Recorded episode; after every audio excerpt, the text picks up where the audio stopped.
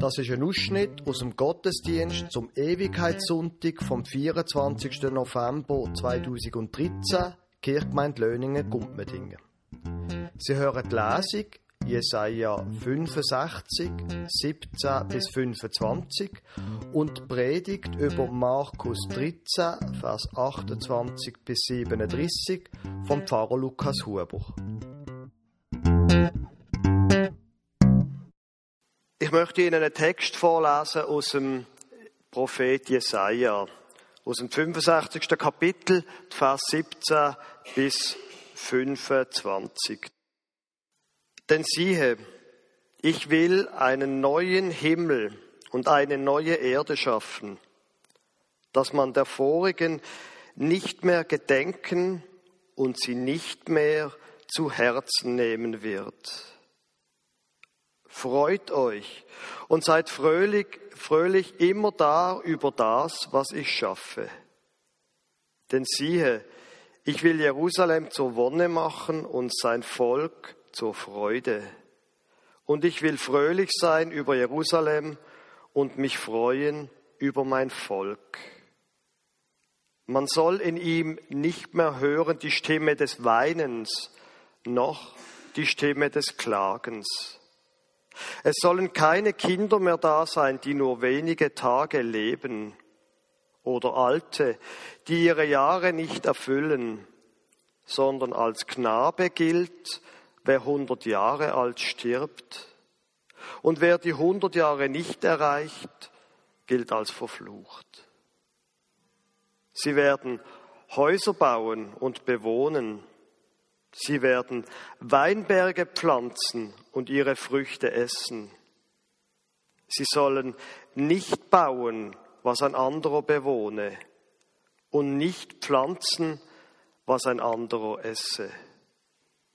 Denn die Tage meines Volks werden sein wie die Tage eines Baumes, und ihrer Hände Werk werden meine Auserwählten genießen.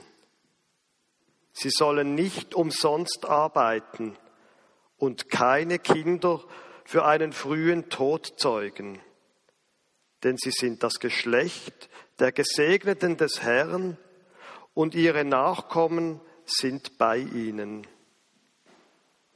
und es soll geschehen. Ehe sie rufen, will ich antworten. Wenn sie noch reden, will ich hören. Wolf und Schaf sollen beieinander weiden. Der Löwe wird Stroh fressen wie das Rind, aber die Schlange muss Erde fressen. Sie werden weder Bosheit noch Schaden tun auf meinem ganzen heiligen Berge, spricht der Herr. Für den heutigen Sonntag ist ein Predigtext vorgeschlagen von der Predigtextordnung aus dem Markus Evangelium. Kapitel 13, Vers 28 bis 37. Da redet Jesus mit seinen Freunden. An dem Feigenbaum aber lernt ein Gleichnis. Wenn jetzt seine Zweige saftig werden und Blätter treiben, so wisst ihr, dass der Sommer nahe ist. Ebenso auch, wenn ihr seht, dass dies geschieht, so wisst, dass er nahe vor der Tür ist. Wahrlich, ich sage euch, dieses Geschlecht wird nicht vergehen, bis dies alles geschieht. Himmel und Erde werden vergehen, meine Worte aber werden nicht vergehen. Von dem Tage aber und der Stunde weiß niemand, auch die Engel im Himmel nicht auch der Sohn nicht, sondern allein der Vater. Seht euch vor, wachet, denn ihr wisst nicht, wann die Zeit da ist. Wie bei einem Menschen, der über Land zog und verließ sein Haus und gab seinen Knechten Vollmacht, einem jeden seine Arbeit, und gebot dem Türhüter, er solle wachen. So wacht nun, denn ihr wisst nicht, wann der Herr des Hauses kommt, ob am Abend oder zu Mitternacht oder um den Hahnenschrei oder am Morgen, damit er euch nicht schlafend finde, wenn er plötzlich kommt. Was ich aber euch sage, das sage ich allen. Wachet.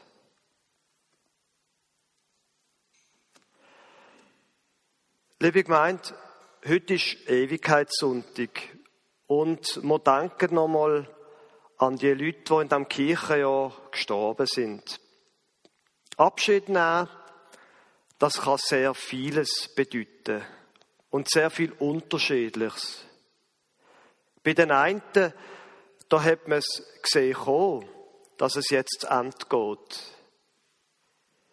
Man hat gesehen es geht nicht mehr gut. Und am Schluss muss man sagen, es ist ein Glück, dass er oder sie hat können gehen. So ist jetzt wirklich kein Leben mehr gewesen. Und man ist schon fast erlöst, dass er oder sie erlöst worden ist. Man kann nur dankbar sein, dass er oder sie hat können sterben. Das ist das, was auch Jesus meint, wenn er sagt, dass mit dem Feigenbaum, man sieht es kommen. Und es ist gut so. Und andere Todesfälle, die sind ganz anders gesehen. Die sind ganz plötzlich gesehen. Völlig unverhofft ist jemand tot. Man sagt ja gesund und tot. Und man hat es nicht gesehen kommen. Man ist vollkommen unvorbereitet und wird von einem grausamen Schicksalsschlag getroffen. Und dann steht man da wie geschlagen. Man hat noch so viel Plan gehabt. Wie, wie kann das nur sein? Man hat es nicht gesehen kommen. Und man weiß gar nicht recht, was man jetzt soll denken, sagen und was man jetzt soll machen. Es ist auch, wie Jesus in dem Text sagt, von dem Tag aber und der Stunde weiß niemand, auch die Engel im Himmel nicht, auch der Sohn nicht, sondern allein der Vater. Ihr wüsstet nicht, was passiert, sagt Jesus. Und genau so ist auch seine Freunde, seine Jüngerinnen und Jünger gegangen. Der Abschnitt, der stammt aus der sogenannten Abschiedsrede von Jesus, wo er ganz merkwürdig plötzlich als nicht einmal 35-jähriger Mann von seinem Tod redet. Und er ist nicht krank. Und die Jünger verstehen gar nicht richtig, was da passiert. Nur sehen sie es dann fassungslos, was denn da ins Rollen kommt. Wie Jesus festgenommen wird, wie er gefoltert wird und wie er hingerichtet wird. Und wenn ich im Unti als Konfirmanden ein bisschen schockieren dann erzähle ich einfach, wie so eine Kreuzigung abläuft. Und ich kann Ihnen sagen, Sie sind jedes Mal beeindruckt. Und jetzt ist gewissermaßen der Voroben von dem, wo da sie Lauf nimmt, wo die Jünger nicht verstehen, was da abgeht. Und er probiert es mit aller Macht, ihnen beizubringen. Seht euch vor, wachet, denn ihr wisst nicht, wann die Zeit da ist. Ihr wisst nicht, wenn die Zeit da ist. Drum seid wach und passet auf. Und oft leben Menschen, und so haben auch die Jünger gelebt, und wir, wenn wir ehrlich sind, machen es ja auch so, leben wie in dieser Geschichte, die er nachher erzählt, von dem Hausherr, von dem Gutsherr, wo ins Ausland geht und seinen Diener sagt, ja, schaut ihr zu meinen Sachen, ich bin einmal weg und äh, komme dann irgendwann wieder zurück. Und am Anfang machen sie ihre Sache. Und dann mit der Zeit, da schleicht sich so eine gewisse Lockerheit ein. Naja, so schlimm ist es ja nicht. Und es stehen ja keine Soldaten da vor der Tür. Für was soll der Wächter jetzt auch die ganze Zeit wach sein? Und sie sind nicht wachsam, wissen aber nur so im Hinterkopf, irgendwann kommt er zurück. Der Text von Jesus, würde man heute sagen, das ist ein Drohtext. Das ist ein Text, wo wird aufrütteln und wo bewusst wird drohen. Pass auf, Irgendwann musst du Antwort geben. Irgendwann wirst du gefragt von deinem Hausherr, wenn er zurückkommt, und dann will er wissen, was du mit deinem Leben gemacht hast. Dann will er wissen, ob du ein gutes Leben geführt hast. Ob du aus deinem Leben das rausgeholt hast, was drinnen gesteckt ist. Ob du deine Fähigkeiten ausgelebt hast. Ob du einfach etwas gemacht hast aus deinem Leben. Es ist ein Drohtext. Und der Subtext, das, was hinten dran steht, sagt, du dich nicht allzu gemütlich einrichten in deinem Leben. Du nicht so leben, wie wenn du selber würdest darüber verfügen, über dein Leben. Pass auf. Dein Leben gehört dir gar nicht.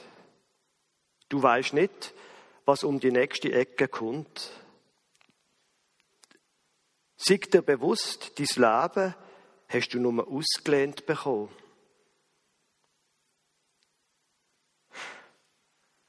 Und dazu gehört auch, leb nur so, dass du auch dir bewusst bist, auch deine Beziehungen sind dir nur ausgelehnt. Sei wachsam auch, was deine Beziehungen angeht. Sie wissen, dass rein statistisch gesehen gut 51 Prozent der Ehen geschieden werden. Und wie oft hört man und liest man, wir haben es halt auseinandergelebt. Unser Text sagt, sei wachsam. Pass auf, wie du lebst. Hab Sorge zu deinen Beziehungen. Es ist ein alarmistischer Text, richtig. Und ich glaube, Jesus ist sich bewusst darüber und er macht das bewusst. Es ist quasi wie eine Art Feueralarmtext.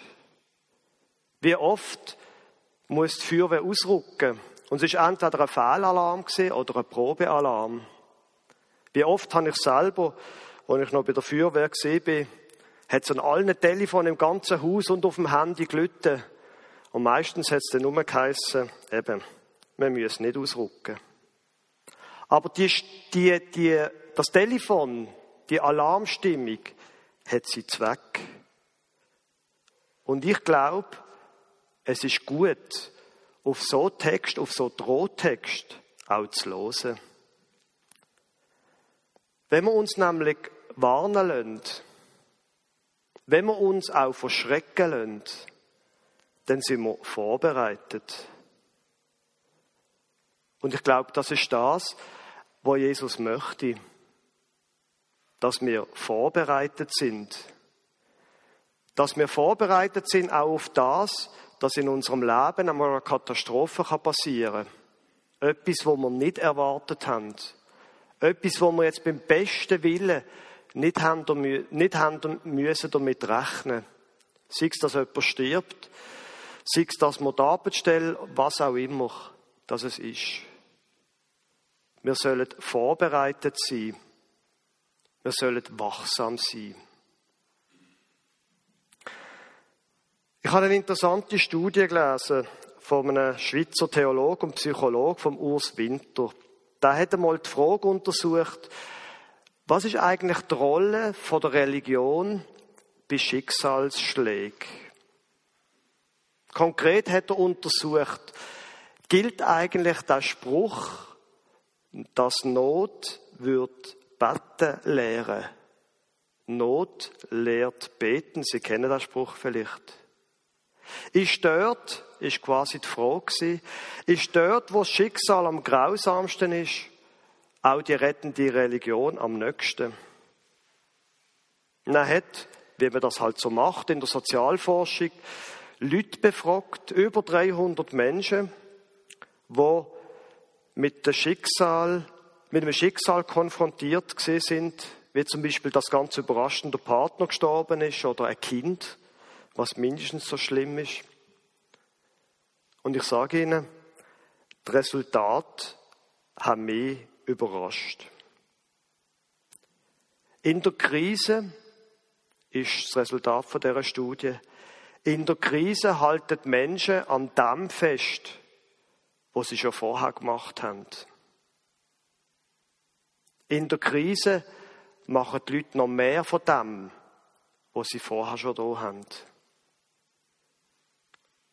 Auf den ersten Blick eine banale Erkenntnis. Das kann aber auch fatale Folgen haben. Je nachdem, wie wir gelebt haben, je nachdem, was für Beziehungen das wir haben, je nachdem auch, was für ein Glaube das wir prägt haben, im Alltag, nicht in der Krise, je nachdem, wie wir glauben, dann gibt das eben Kraft in der Krise oder es blockiert noch zusätzlich. Das, wie es uns in der Katastrophe geht, das haben wir früher noch eingeübt. Und wenn wir schon bei Studien sind, es gibt das Buch von der Pasqualina Perik Giello, ein Buch in der Lebensmitte. Sie ist auch eine Sozialforscherin und sie hat untersucht, wie sich Menschen im Verlauf von ihrem Leben entwickeln. Und wir sagen die Konformantinnen und Konformanten heute noch, dass eben Religion etwas für ältere Leute sei. Und sie werden dann sicher auch einmal in älteren Jahren religiös. Was Galina Perik sagt, die Verhaltensweise, nicht nur was die Religion angeht, auch was die sonstige Lebensführung angeht, die Art, wie man sich im mittleren Alter verhaltet, die Art behaltet man auch bis ins hohe Alter. Zurück zum Predigtext. Pass auf, sagt Jesus. Sei wachsam. Wie du jetzt lebst, macht der Unterschied, wie es dir einmal im Alter oder in einer Katastrophe geht. Wenn du jetzt den Glauben einübst, dann treibt er auch in der Krise. Jesus schickt also gewissermaßen ein Probealarm aufs Handy. Alles ist unsicher. Pass auf, was du mit deinem Leben machst, wie du lebst, wie du denkst, wie du fühlst und was du glaubst. Und in der ganzen Frage, in der ganzen Frage hört Jesus nicht auf mit, der, mit einer Drohung und mit einer Warnung, sondern mit dem, was er im 31. Vers sagt. Himmel und Erde werden vergehen, meine Worte aber werden nicht vergehen. Wir können uns darauf verlassen, wenn wir glauben, dass uns der Glaube treibt, dass das nichts ist, wo vergeht. Es gibt über die Zerbrechlichkeit von unserem Alltag und unserem Leben heraus etwas Größeres, wo uns treibt. Und noch etwas Letztes. Ich hoffe, Sie haben vorher aufgepasst bei dem Text aus dem Jesaja, bei der Lesung. Es wird einmal, heißt dort, ein neuer Himmel und eine neue Erde kommen. Etwas, wo wir jetzt noch nicht sehen. Gott schafft einmal einen Ort, wo es kein Leid mehr gibt und kein Sterben. Das Kirchenjahr geht zu Ende. Gerade nachher tragen wir die Namen der Verstorbenen nochmal vor. Und wir erinnern uns nochmal ans Ende. Aber der Horizont von dem, und darum machen wir das am Ewigkeitssonntag, der Horizont von dem ist die Hoffnung nach vorne. Das, dass es in unserem Leben gut geht, auch wenn unser Schicksalsschlag trifft. Dass Gott denn bei uns ist, dass er uns tröstet und aufrichtet. Und ganz weit im Horizont steht die andere Hoffnung. Wenn das Leben einmal ein Ende nimmt, dann fängt eine andere Welt an. Eine, wo es keine Tränen mehr gibt und kein Leid, sondern eine Welt, wo einmal alles wird gut sein. Amen.